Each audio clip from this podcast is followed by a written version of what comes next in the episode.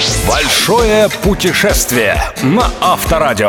Авторская программа Станислава Кучера. Большое путешествие. Спонсор ООО «Неармедик Плюс». Привет, друзья! В эфире «Большое путешествие» и я, Станислав Кучер. Сегодня я предлагаю отправиться на берега Волги, в старинные русские города Плес, Кинешму и Юрьевец. Если вы никогда не были в тех краях, можете не сомневаться. Эта поездка — настоящее путешествие во времени, которое не только обогатит вас историческими и культурными знаниями, но и успокоит ум, порадует душу, закалит тело.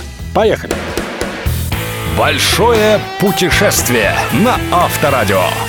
Все города, которые мы посетим, расположены в Ивановской области на берегу Горьковского водохранилища. На расстоянии примерно часа езды один от другого. А потому не суть важно, с какого именно вы решите начать. Мне нравится путешествовать вниз по Волге, наблюдая, как с каждым новым километром река становится шире, а противоположный берег дальше. Поэтому свой рассказ я начну с Плеса, раскинувшегося на севере Ивановской области, там, где в Волгу впадает речка Шахонка. От Москвы до Плеса 370 километров, или около 5 часов за рулем. Приятель, с которым мы ехали, всю дорогу спал, а когда проснулся, был ошеломлен сменой пейзажа. Вместо забитой фурами автомагистрали пустынное шоссе, переходящее в тихие улочки. Вместо подмосковных новостроек ухоженные старинные избы и симпатичные одноэтажные домики с резными ставнями и красными крышами. Мать рек русских шириной 700 метров, заросшие густым лесом берега, ярко раскрашенные лодочки-плоскодонки у Волжской набережной. Неудивительно, что именно этот крошечный городок, сейчас здесь меньше двух тысяч жителей, вдохновил великого мастера русского пейзажа Исаака Левитана на создание лучших полотен. Плюс одно из немногих мест в России, где вообще нет промышленных предприятий, а потому этот город смело можно назвать санаторием под открытым небом. Настолько здесь свежий, заряжающий жизненной энергией воздух.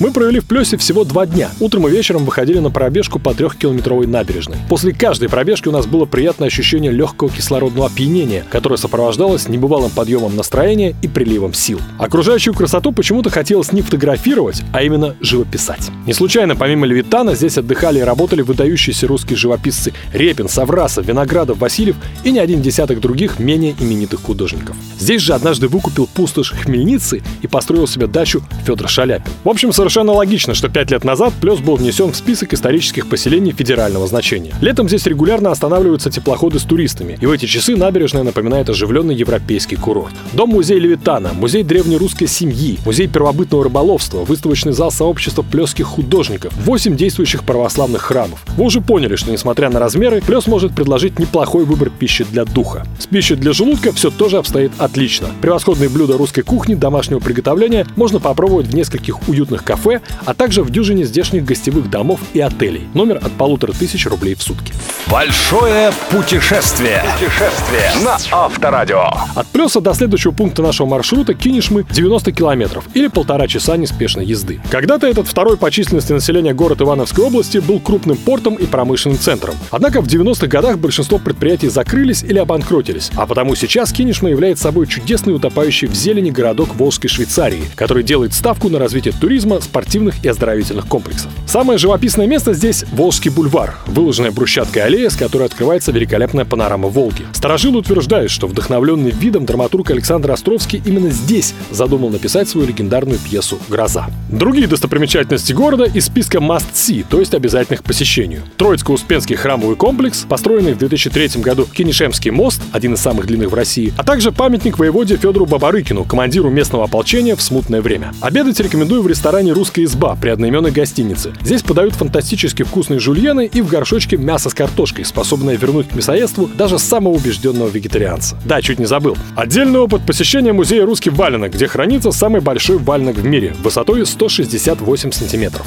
Вопрос, а зачем вообще обувь такого размера нужна? Музей оставляет открытым, благодаря чему на выходе нет-нет, да и почувствуешь себя настоящим валенком. Большое путешествие. Путешествие на Авторадио. В отличие от Плеса, больше суток, на мой взгляд, в Кинешме проводить не стоит. Лучше оставить полные 2-3 дня на Юрьевец, самый южный город нашего маршрута, расположенный от Кинешмы в 60 километрах. Как и Плес, Юрьевец – один из самых старинных городов на Волге, старейший в Ивановской области. Главная достопримечательность Юрьевца, на которую, что совершенно логично, делают ставку местные власти – дом-музей Андрея Тарковского. Один из культовых и загадочных кинорежиссеров советского времени родился в селе Завражье под Юрьевцем, а в самом городе прожил несколько лет в эвакуации во время Великой Отечественной. Несмотря на то, что Тарковский в те годы был еще ребенком, он уверен, окажись сейчас здесь, испытал бы самые добрые и светлые чувства. Это не просто музей, это замечательный культурный центр с библиотекой, где можно почитать книги его отца, поэта Арсения Тарковского, и видеотекой, где показывают все фильмы самого Андрея. Здесь же хранится купленный за огромные деньги на аукционе Сотбис его архив. Добавьте ко всему этому то, что Юрьевец раскинулся напротив устья рек Унжи и Немды, где ширина Горьковского водохранилища достигает 15 километров, и вы поймете, почему этот город все чаще называют местом силы, одним из самых энергетически заряженных центров России.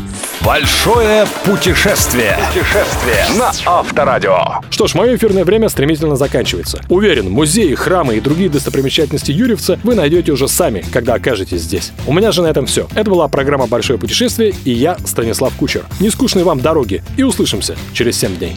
Наконец-то мы едем в долгожданный отпуск. Солнце, море, пляж, красота. Ура! Путешествие! Будем отдыхать, загорать, плавать. И играть в мяч на пляже. Конечно, у нас большой список дел. И в нем нет места простуде. Поэтому Кагацел отправляется в путешествие вместе с нами. Кагацел – современный противовирусный препарат для профилактики и лечения простудных заболеваний для взрослых и детей с трех лет. Кагацел. Все дело в профилактике. Имеются противопоказания. Необходимо проконсультироваться со специалистом. Большое путешествие. Большое путешествие со Станиславом Кучером. Кучер дорогу знает. На Авторадио.